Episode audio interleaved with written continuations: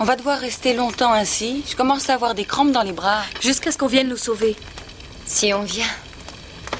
Vous savez quoi? Je meurs de faim. Moi aussi. Qu'est-ce qu'on va faire de ce type? On est sûr qu'il est mort? Il en a l'air. Il est tout froid. Et les pizzas? Oh Quoi? La vie continue après tout? J'ai toujours besoin de manger. Ça me calme, surtout quand ça va mal et ça pourrait pas être pire. Oh Je me sens beaucoup mieux, je vous assure.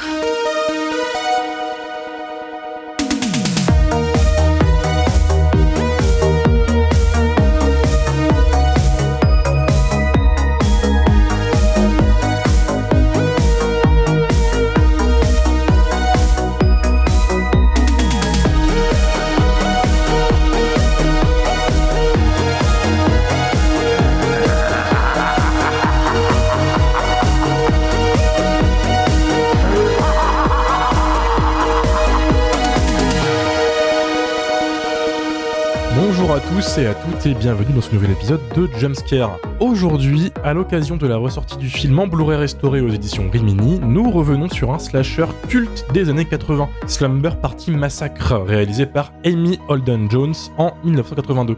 Un film où la pyjama party d'un groupe de lycéennes tourne mal et se transforme en bain de sang quand un tueur armé d'une perceuse débarque et massacre les adolescentes une par une. Un scénario plutôt simpliste pour un film qui est quand même devenu culte au fil des années au point de devenir une franchise produite par le producteur culte Roger Corman, le tout suivi d'un remake sorti en 2021.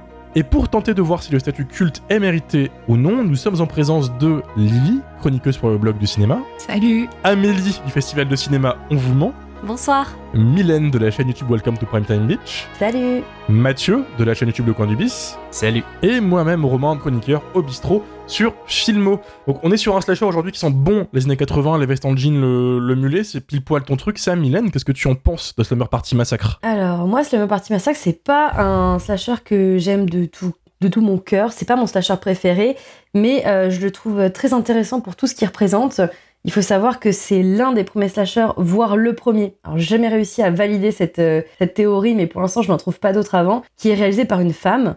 Donc, euh, ici, Amy Holden Jones, qui avait été reparée par un petit réalisateur qui s'appelle Martin Scorsese. Euh, et donc, du coup, elle va faire son premier film avec Slumber Party Massacre.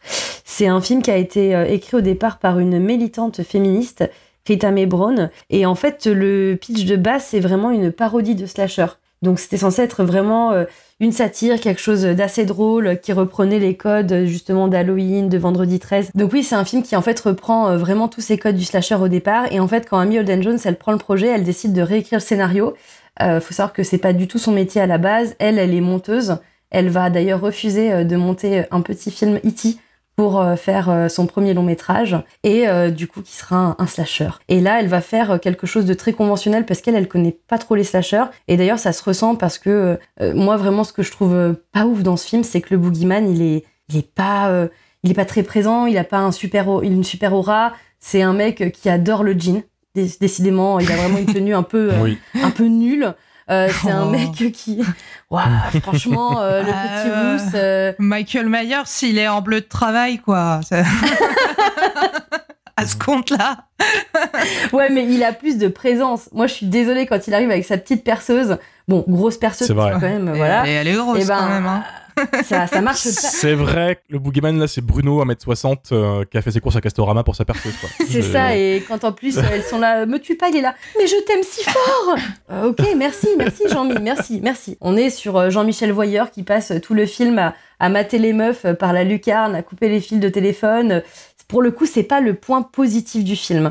Par contre, ce que j'aime beaucoup, c'est que justement, on a une gestion euh, en fait de, de l'angle en fait du voyeur dans ce film qui est très intéressante et qui en fait, en fait, Slumber Party Massacre, c'est un film qui a pas été très apprécié à la base, mais qui du coup, avec les années, a été euh, vu sous un autre angle et euh, notamment un angle très féministe parce que bah voilà, il était réalisé par une femme, écrit par une femme, mais aussi parce que justement, on a repris en fait euh, le point de vue du male gaze. Donc en fait, le male gaze, c'est on part du principe qu'on va avoir un regard masculin sur les corps féminins.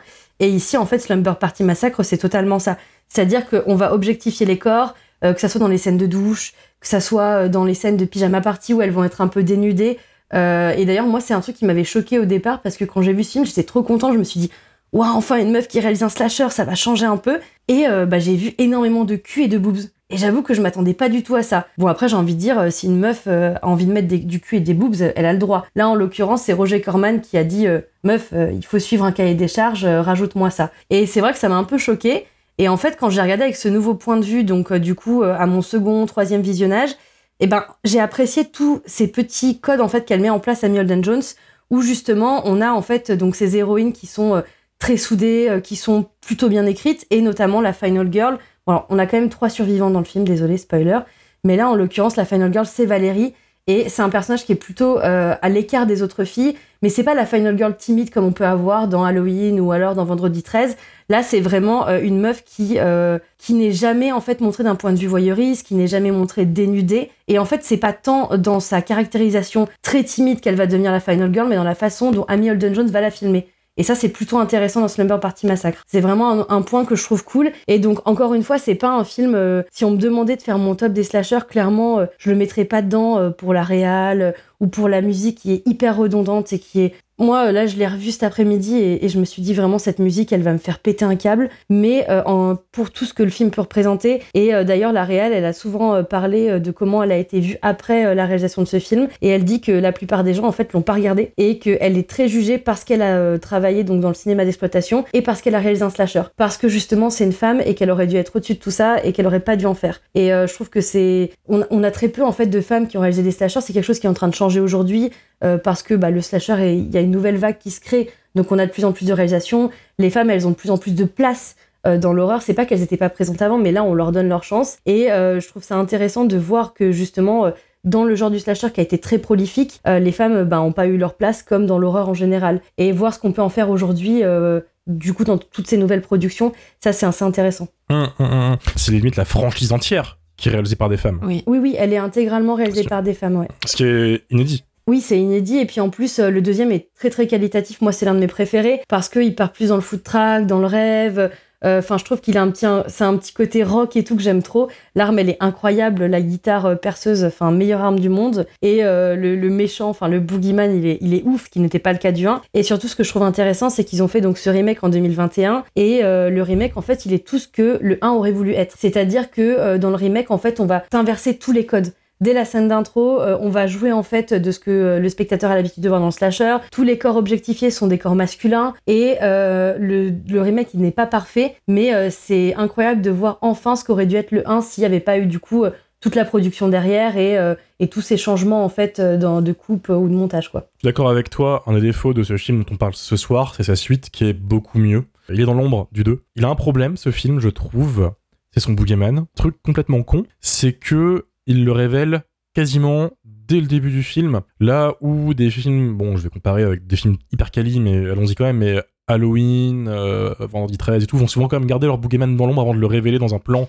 un money shot, si tu Mhm. veux, pour lui donner une sorte d'aura. Faut, faut quand même l'ico- l'iconiser, ce, personnage. Et là, Bruno, j'aime bien l'appeler comme ça, tu le vois dès le début, il fait 1m60, il est dans l'ombre, il transpire. Il n'y a aucune volonté de le rendre menaçant, ce qui, rend vraiment tout le film, euh, tout le film est handicapé par ce choix. Et c'est con, parce que dans le 2, ils ont vraiment corrigé ça avec un boogeyman de malade. Je tiens à le souligner, c'est toi qui m'as conseillé ce film après avoir vu le 1. Dans le 2, on va spoiler un peu le reste de la franchise, désolé pour ceux qui n'ont pas vu, mais autant parler un peu de, de l'ensemble, parce qu'ils sont très liés quand même. Le 2, c'est une suite directe. C'est un boogeyman qui, qui apparaît dans les rêves des gens, comme un certain Freddy, qui est habillé en rockabilly et qui a une guitare perceuse et qui danse sans arrêt.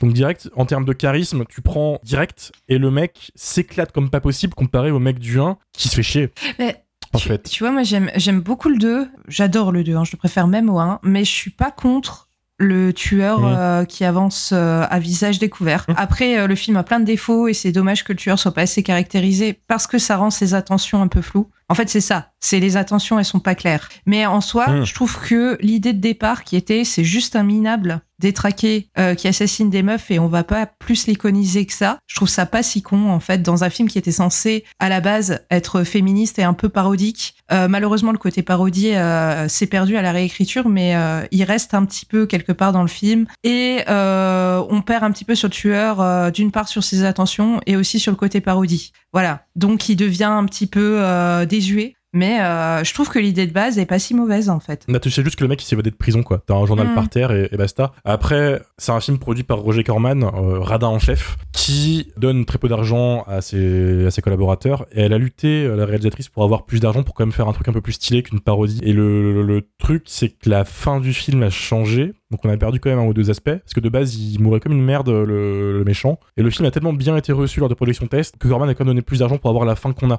Avec la mort qui est quand même beaucoup Une mieux. qui est très chouette. Ouais, voilà. Un peu sauvé quand même euh, en- au, au montage euh, le, le film. Pourtant, je trouve que, en effet, ne pas trop savoir le pourquoi du comment et être balancé dans le côté slasher dès le début, ça donne au film une sorte de guide du slasher. C'est-à-dire que c'est l'esthétique du slasher. T'as tout qui est là, pas de fioritures, pas de trucs à côté, on n'essaie pas de faire autre chose que ça. Si on doit définir le slasher des années 80, je trouve que c'est presque ce film-là, tu vois, qui doit prendre cette place-là. Ouais, je pense Je que si c'est clair. euh, c'est un gros problème à la réécriture parce qu'il était écrit comme une parodie. Donc le public Ouais. était Ouais. censé très bien lire les codes du slasher qu'il connaissait Pourtant, déjà. tu, tu sens la parodie. T'as as des gags qui sont géniaux. Le, le- le gag du frigo où une des protagonistes Ah, ferme et, ref- et des- Ouais, et ouvre et drôle. referme le frigo avec un, un cadavre dedans. C'est génial. Ou Vraiment. Il y a quand même de l'humour. La pizza.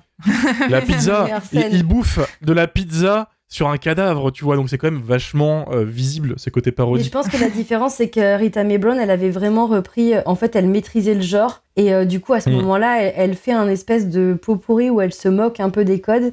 Et euh, vu qu'Amy Holden Jones, elle connaissait pas du tout l'horreur. Et en plus, elle l'avoue. hein. Elle dit, elle a réécrit, mais euh, en mode à sa sauce à elle. Et euh, elle s'est dit, après, peut-être que j'aurais dû voir quand même quelques slashers. Et effectivement, je pense qu'on a perdu cette essence-là, en fait. Et ça, c'est un petit peu dommage. Ah ouais, mais pourtant, c'est ce que je dis, ça, ça reste la quintessence du slasher dans tous les trucs, tu vois, t'as tout qui est là. Vraiment. Et tu as en plus bah, le fameux on se sépare, etc. Enfin, c'était très marrant de revivre tous ces clichés. Et d'ailleurs, regardez-le en VF, puisque un des personnages, un des protagonistes masculins, est doublé par Aurélien Ringheim, qui est le comédien de doublage de Sacha dans Pokémon. Et une fois que tu l'entends, c'est fou. Salut Vous êtes déjà sorti avec un homme plus jeune que vous Une fois qu'on y goûte, on peut plus s'en passer, il paraît. J'y ai pas encore goûté. C'est fabuleux parce qu'il parle de, euh, de trucs adolescents, quoi. Oh, regarde les meufs, euh, elles sont à poil et tout. Avec la voix de Sacha, c'est fabuleux. Vraiment, une fois que tu l'as en tête, tu peux pas, tu peux pas l'enlever. Voilà. C'est le, petit point VF en, en référence à notre ancien invité Mr. Fox, si tu passes par là. De ton côté, Mathieu, qu'est-ce que tu en penses de ce film? Alors moi c'était une découverte totale parce que vraiment euh, le slasher c'est clairement pas mon genre euh, fétiche.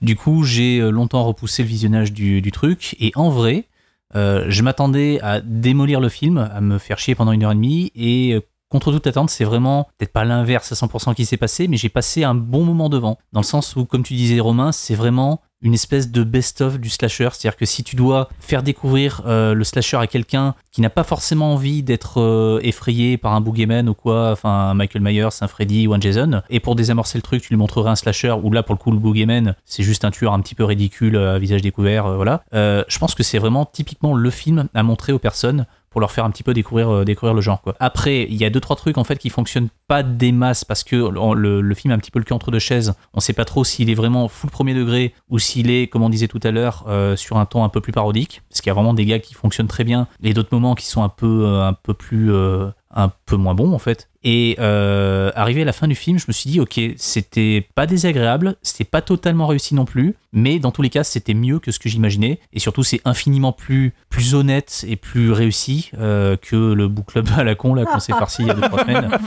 Euh, Gratuit comme ça je- totalement gratuit, ouais.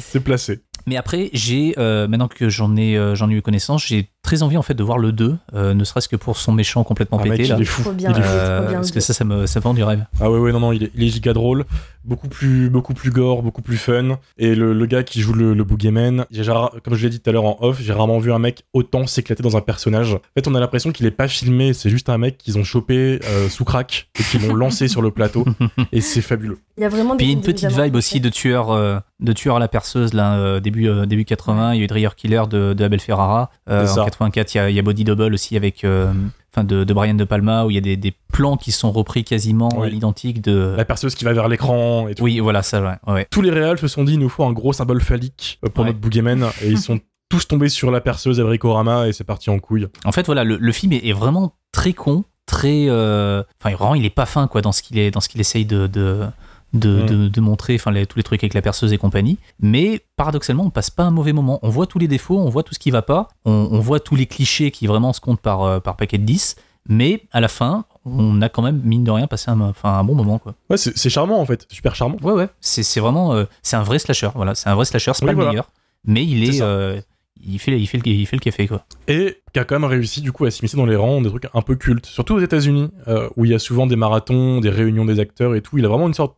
Il a quand même fédéré des gens. Il y a même eu un documentaire sur la saga. hein. Oui, toutes les réalisatrices sont là, il me semble. euh, Oui. Elles parlent de tout ce qui s'est passé. euh, ouais, ouais, ouais. Amélie, de ton côté, Slumber Party Massacre. Euh, le vrai défaut de Slumber euh, Party Massacre, c'est qu'il n'est pas Psycho Beach Party. Et euh, en fait, comme on a fait Psycho Beach Party il y a pas longtemps, euh, moi je mets un peu les deux films en parallèle. euh, parce que dans les deux cas, ils sont, ils sont parodiques et ils jouent avec les codes de- du genre. Euh, Mhm. Sauf que dans Psycho Beach Party, ben, la parodie, elle est complètement assumée. Et, euh, et justement, euh, le, comique des tropes de genre, le fait de, détourner les tropes, d'avoir des personnages comme ça euh, très clichés, de jouer avec tous ces codes, bah, ça, ça rend le film hyper drôle. Et là, tu sens que effectivement, vous l'avez tous dit, il y a des gags vraiment très marrants. Et il y a aussi, moi, ce que j'aime beaucoup, c'est peut-être parce que la réal est monteuse, des gags de montage, des plans qui mettent en parallèle deux trucs, et c'est hyper cruel. C'est hyper cruel pour les personnages. des fois, c'est même un peu insultant. Euh, tu vois euh, les meufs euh, qui se mettent en petite tenue et le plan d'après, c'est un truc horrible. et du coup, tu, tu vois le parallèle qui se crée. Mais comme le film a été vidé de sa substance parodique, et ben, euh, ça, ça en fait un millefeuille de, de clichés Mhm. sans qu'il y ait une vraie cohérence. Par exemple, le, le film, il y a plein de scènes qui se suivent que tu pourrais monter dans un autre ordre. Ça, ça- il n'y a pas vraiment de progression euh, jusqu'à jusqu'à la fin, euh, quand le tueur, quand, quand le tueur, la- jusqu'à la scène finale en fait. Il n'y a pas vraiment d'enquête qui est menée. Les personnages, ils se rendent pas compte qu'il y a un boogeyman jusqu'à assez tard. hein. Euh, ils vivent leur soirée, ils sont juste là. Oh, il y a machin, il est parti acheter des bières, il est pas revenu, euh, c'est bizarre. Ça les, ils ont pas vraiment, ils sont pas vraiment en train de d'avoir peur, en tout cas jusqu'aux dernières 20 minutes du film, quoi. Et du coup, il y a, enfin, il y a des adolescentes qui parlent de cul en, en léchant des sucettes comme ça. Il y a vraiment des trucs très drôles. Mais comme ça va pas à fond dans la parodie, je reste sur une frustration, quoi. Je, je trouve que le film est, est un, la checklist du, du slasher à un point tellement fort, c'est-à-dire que tous les personnages se surprennent tout le temps. Euh, tout le monde marche dans, les, dans, les, dans le dos de tout le monde et lui pose la main sur l'épaule et ah, il y en a 50 fois euh, ce truc-là. On a 50 fois des personnages qui ont un, un, un- un champ de vision euh, d'une taupe euh, myope, tu vois, c'est-à-dire Mhm. que ah, il tombe sur quelqu'un qui était à 1 mètre 2 littéralement. Il y a un voisin, il part à la chasse aux escargots avec une machette à 4 heures du matin parce que pourquoi pas? Parce que pourquoi pas. Non, mais c'est Voilà, justifié. mais en fait, C'est justifié. Il lui dit Oui. euh, ils sortent la nuit. Oui, mais bien sûr, mais en fait, tu vois que Les fameuses escargots de nuit. ce jeu avec les codes, euh, c'est un clin d'œil au spectateur, mais ça va pas jusqu'à la parodie franche. Et du coup, il y a un moment où pour moi ça tourne un petit peu en rond et euh, même où je trouve ça un peu cynique. Euh, tu vois, c'est que Psy- euh, Psycho Beach Party a une, un- un- une vraie bienveillance pour, le, pour les films dont il s'inspire. Et même s'il joue avec les codes, il le fait toujours avec beaucoup de finesse et, avec quelque chose qui est très bienveillant euh, de- des films dont il s'inspire. Et là, je trouve que Slumber Party Massacre euh, reprend les codes du slasher, les amalgame, mais sans avoir vraiment une, euh, une vision, on va dire, un, un- un petit clin d'œil bienveillant au slasher. C'est plus jouer avec les codes, mais sans aller jusqu'au bout. Et du coup, ça peut paraître parfois cynique, euh, ça peut paraître parfois moqueur, aussi Mm. bien envers ses personnages qu'envers le genre en lui-même, je trouve, Euh, ou même envers le spectateur, euh, qui est pas complètement, on va dire, qui est pas complètement complice de ce qui se passe. Et, et je trouve du coup que le film est, est un peu, un peu bâtard là-dessus. Et moi, j'ai pas, j'ai rigolé à certaines blagues, mais j'ai pas passé un vrai bon moment en fait. J'ai été un peu frustrée. Peut-être que ça vient du fait de ce que disait tout à l'heure Mylène, que la réalisatrice avait dit qu'elle euh, aurait dû voir plus de slashers Ouais. Ouais. pour mieux s'adapter. Parce que entre parodier et se foutre de la gueule d'un truc, tu il y a quand même une, une nuance assez fine. Oui. Et comme t'as as dit, peut-être que toi t'as vécu ça comme ça parce que les références étaient peut-être maladroites. Oui. euh, Il n'y a pas de et- tendresse, voilà. Il n'y a pas de tendresse envers cette référence. C'est c'est ça. Elles sont appliquées, mais elles sont pas détournées avec une, une- avec quelqu'un qui que tu verrais s'amuser à détourner les codes. En fait, c'est quelqu'un qui euh, prend ses codes, qui essaye d'en faire autre chose, qui parfois a un regard un petit peu, euh, un petit peu moqueur, mais euh, que je trouve pas forcément euh, joueur en Mhm. tout cas dans le bon sens du terme. Et du coup, j'ai été un peu frustrée par le film et il y a des trucs qui m'ont un peu, un peu sorti du film euh, où je me suis demandé, mais ça va vers quoi ça euh, euh, Voilà, du coup, je suis vraiment très, très partagée et j'aurais préféré que ce soit vraiment une parodie. Je pense que ça aurait pu être une excellente vraie parodie, par contre. Mais c'est dommage. Ça revient à ce qu'on disait tout à l'heure, malheureusement. Et là, on en fait, on tease un autre épisode depuis tout à l'heure, qu'on fera peut-être pas un jour, mais le 2. Euh, voilà. Ou même le remake. Hein. J'espère que Rimini nous écoute. Le remake que j'ai pas, j'ai pas vu, le remake, mais apparemment, il a des très bonnes critiques. Ce qui est rare pour un remake Ouais. horrifique. Mais parce qu'encore une fois, je pense que le remake est ce qu'aurait dû être le premier. Je Oui. pense vraiment que le remake s'est basé sur, euh, sur l'idée de base du premier, quoi. Cependant, tu vois, je peux pas enlever à l'original d'être une sorte de, de brique sur laquelle un, un vrai mur s'est grand- euh, s'est construit dessus. Tu vois, c'est, Mhm. euh, voilà, je, je trouve très charmant ce film. Moi, j'arrive pas à, je trouve pas aussi cynique que tu, que toi tu penses, euh, Amélie. Ouais, moi non plus. ouais. Par contre, je suis d'accord avec toi, c'est maladroit dans les références. Euh, à, à un moment, on a capté, ils se sont tous surpris 5 ou 6 fois dans le film, pendant 30 minutes. On peut avancer, c'est dommage. De ton côté, pour finir, Lily, Bah, qu'est-ce que tu en penses? Moi, je vous trouve sévère. hein.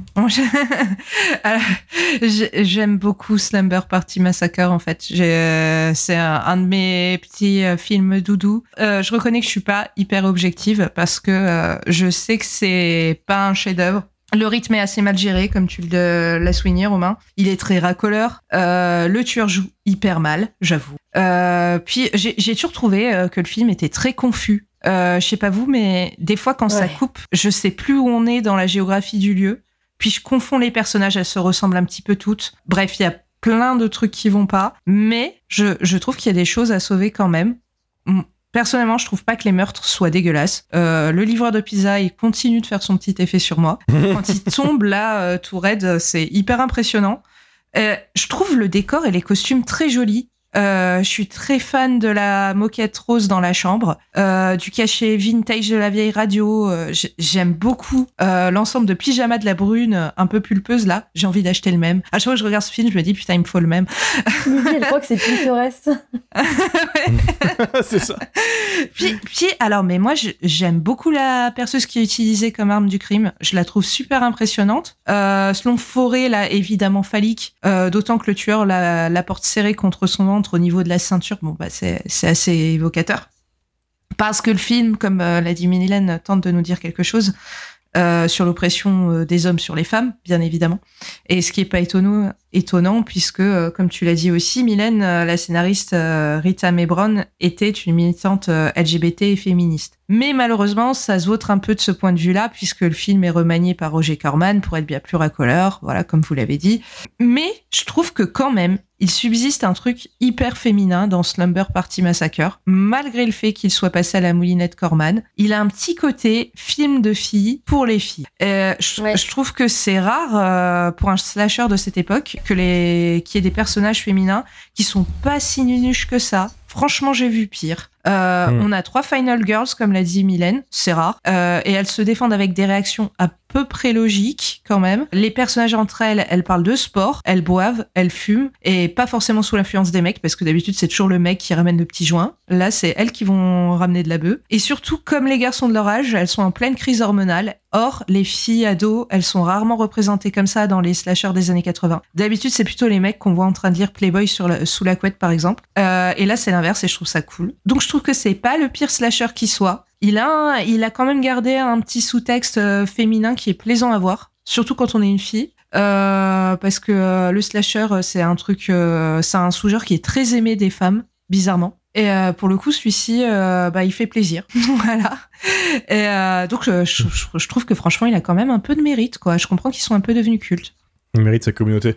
Malgré le fait que les Américains aiment bien euh, ériger n'importe quelle série B au statut culte, faut quand même le, Oui, le souligner. oui. Ils, ont ce, ils ont ce talent d'avoir une communauté pour à peu près tous les, les films d'horreur de l'époque. Mais en effet, je suis d'accord avec toi. Il mérite sa communauté. Il mérite son, Mais son je, te rejoins sur les, euh, je te rejoins sur l'écriture en fait des personnages féminins parce que moi qui habituellement ai envie de voir mourir euh, l'intégralité du cast au bout de quelques minutes, là je me suis surpris en fait à trouver le, le groupe de filles en fait euh, bah cool quoi. Enfin Mm. vraiment on a envie, euh, on a envie qu'elles survivent, on a envie de.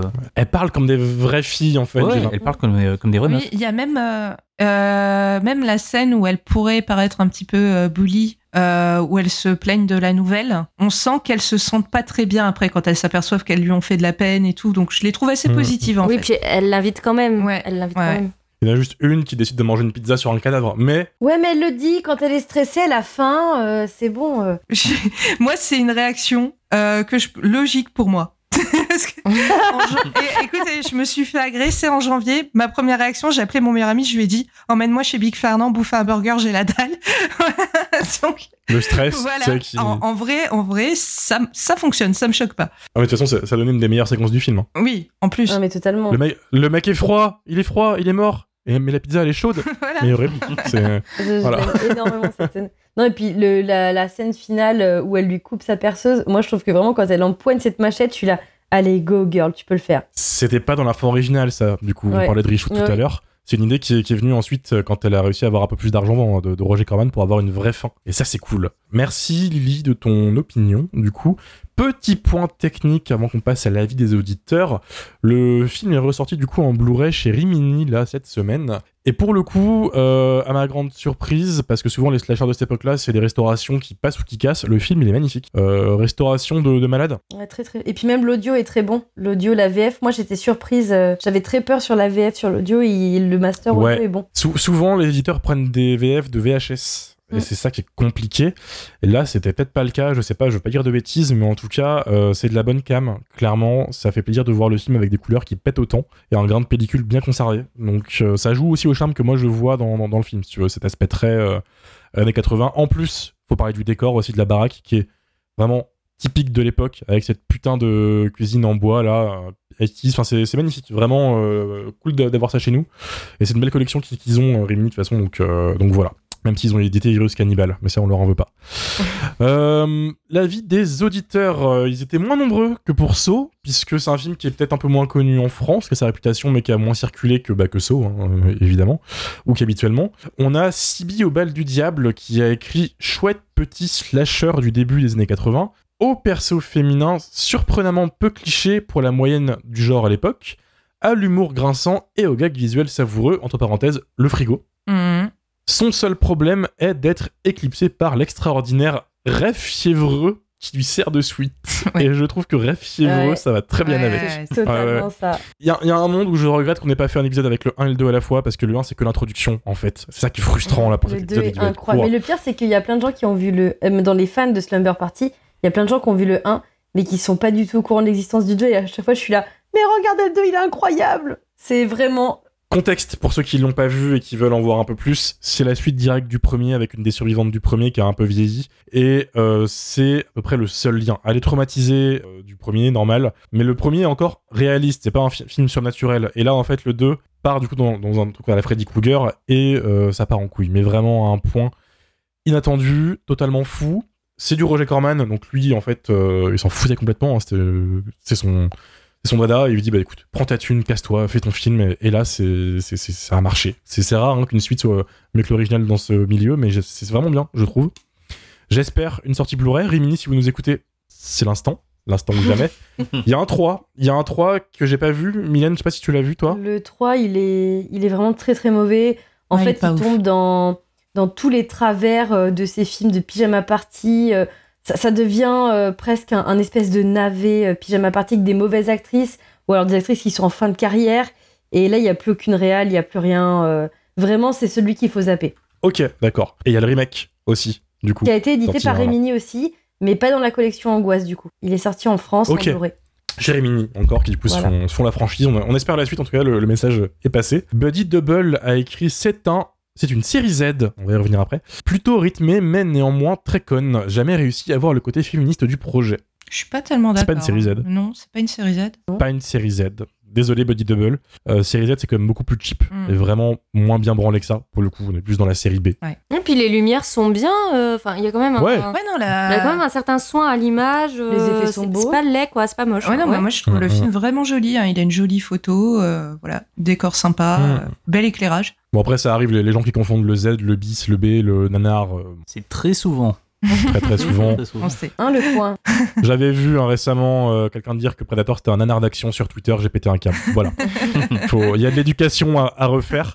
Euh, et pour le côté féministe du projet, bah, je vais peut-être du coup laisser les, les filles répondre parce que enfin vous l'avez déjà répondu en fait euh, dans, dans- dans l'épisode. Bah, J'allais dire que c'est aussi des filles qui se sauvent entre elles finalement, euh, parce que les mecs ils servent clairement à rien. Ouais. Et euh, celles qui viennent, euh, celles qui viennent à la rescousse, qui s'inquiètent les unes des autres parce qu'en fait elles ont une vraie sororité mine de rien. euh, elles, elles veillent les unes sur les autres et et enfin en tout cas la voisine donc Valérie qui n'est pas qui est la final girl qui n'est pas qui n'est pas allée à la soirée, elle passe quand même leur temps avec avec leur, sa sœur à à regarder cette maison, à s'assurer que tout va bien. Tiens, c'est bizarre, on n'entend plus de bruit et tout. Donc, elles veillent un peu les unes sur les autres. Et surtout, bah, il y a la prof de, la prof de sport qui est quand même un, un archétype de, du cinéma d'horreur, euh, la prof de sport euh, un peu cool. euh. moi, Ouais. ça me fait toujours un peu penser à Carrie, quoi. Ouais, ouais, grave. Euh, qui, euh, qui est celle qui, euh, qui vient, euh, qui vient euh, à leur rescousse quand elle entend au téléphone que, que ça se passe mal. Donc, les, les garçons sont vraiment euh, pas très mis en avant euh, dans le film d'une manière générale. Donc, on a ils sont quand très même cons. plutôt principalement,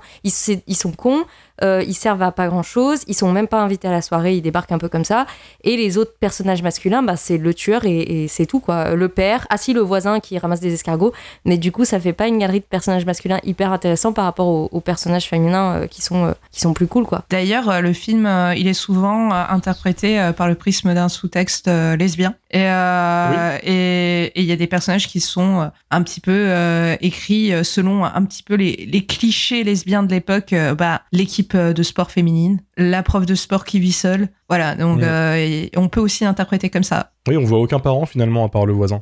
Oui, et puis en fait, euh, les persos masculins, euh, ils sont pas. euh, comment dire C'est jamais des sauveurs en fait. Dans certains slashers, même si la Final Girl, elle se sauve, il y a toujours un, un intervenant plus âgé, un homme qui vient l'aider. Enfin voilà, c'est un trope qu'on peut retrouver. Mais là, en fait, les personnages masculins, c'est des benets qui sont plus ou moins tout le temps des voyeurs, même le voisin, euh, les ados qui sont pas invités, ils sont là en position de voyeur. Et en fait, euh, bon, il y a plus ou moins des levels de menaces, mais c'est tout le temps euh, vraiment, c'est pas des, c'est pas des personnages bienveillants en fait. Contrairement aux personnages féminins qui sont très soudés, très bien écrits, en fait, les personnages masculins, c'est tout le temps les peeping toms du film.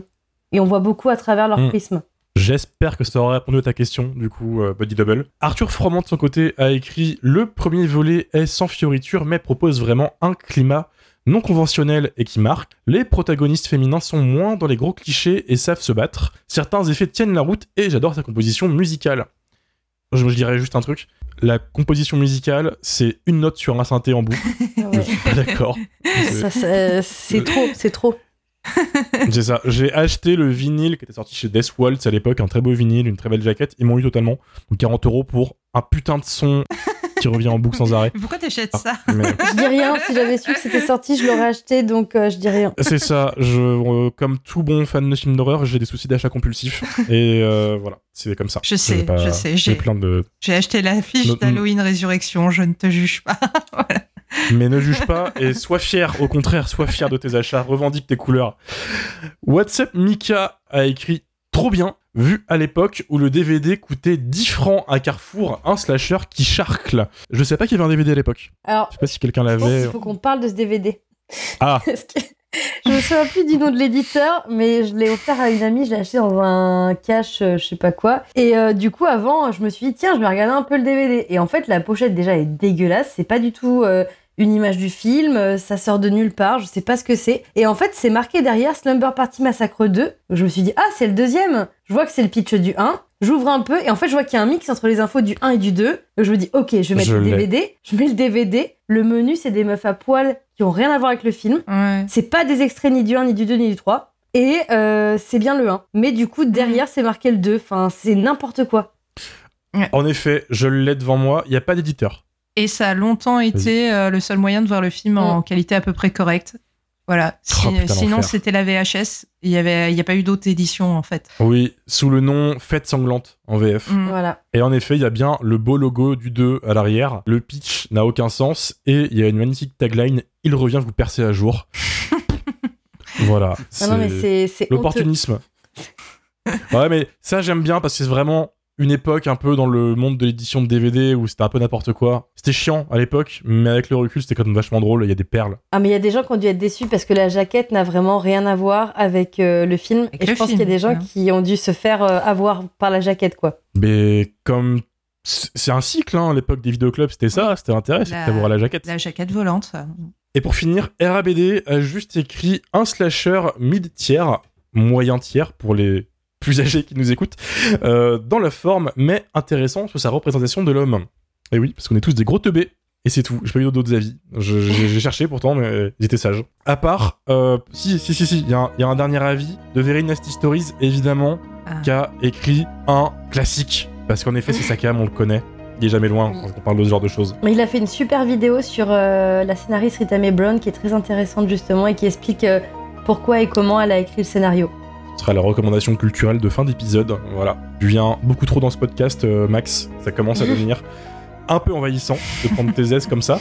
C'est tout pour aujourd'hui. Slumber Party Massacre est dispo chez Rimini. Merci de nous avoir écoutés. Merci l'équipe. 5 étoiles Apple Podcast Spotify. N'hésitez pas à nous rejoindre sur les réseaux sociaux Jumpscarecast, Twitter et Instagram. Et on vous dit à vendredi prochain. Salut